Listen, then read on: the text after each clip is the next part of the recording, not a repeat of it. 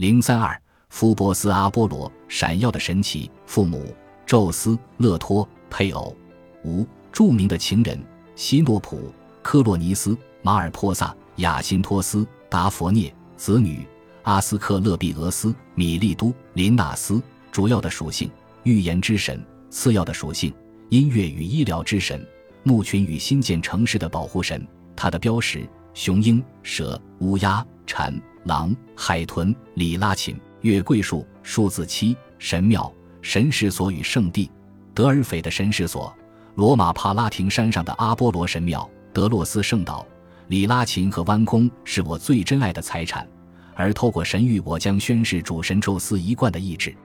长发的远射手福波斯如此说道，然后他在众多女神的惊叹中走上了尘世间的宽广道路。荷马献给阿波罗的祷歌第二章一百三十三杠一百三十九行，正如先前所提及的那样，阿波罗出生于德洛斯岛上，与他的孪生姐姐阿尔忒弥斯一样爱好弓箭，而且也时常残忍地处置冒犯自己的人。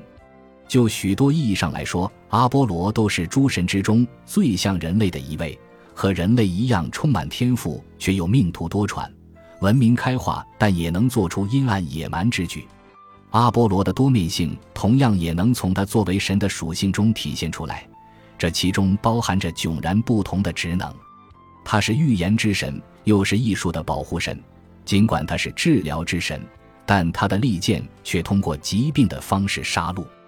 阿波罗和阿尔忒弥斯一长大，就把追踪他们母亲当年逃离赫拉怒火的路线当做首要的事来做。他们一路上向那些曾经拒绝收留勒托的人证明了有比赫拉的不满还糟糕的事存在，而这其中显然就包括他们两人的愤怒。一只名叫皮童的龙曾经在勒托逃亡的时候冒犯过他。阿波罗追踪到皮童在帕尔纳索斯山山洞里的老巢。并在那里最终杀掉了他，因为皮童一直有在洞穴中做预言的习惯，所以阿波罗接管了他的这项工作。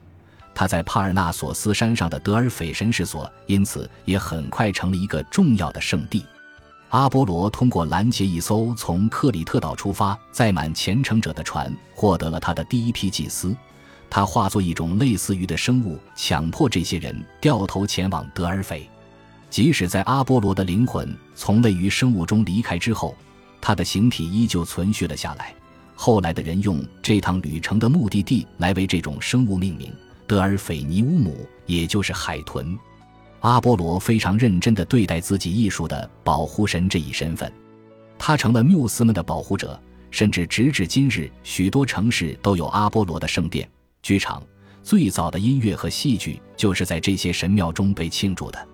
雅典娜曾经试过吹笛子，不过最终还是不了了之了，因为吹笛子会使她的脸颊鼓起来，显得很不雅观。被丢掉的乐器被一个名叫马西阿斯的萨提捡到了，并很快就学会了熟练的吹奏。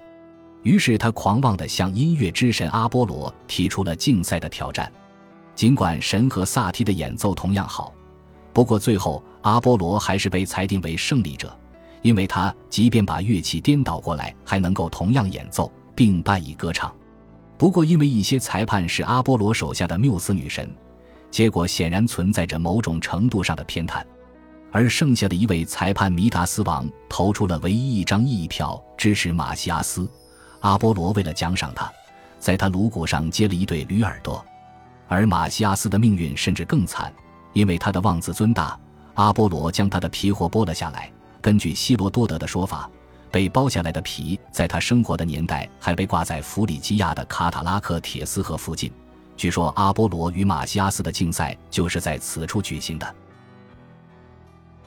本集播放完毕，感谢您的收听，喜欢请订阅加关注，主页有更多精彩内容。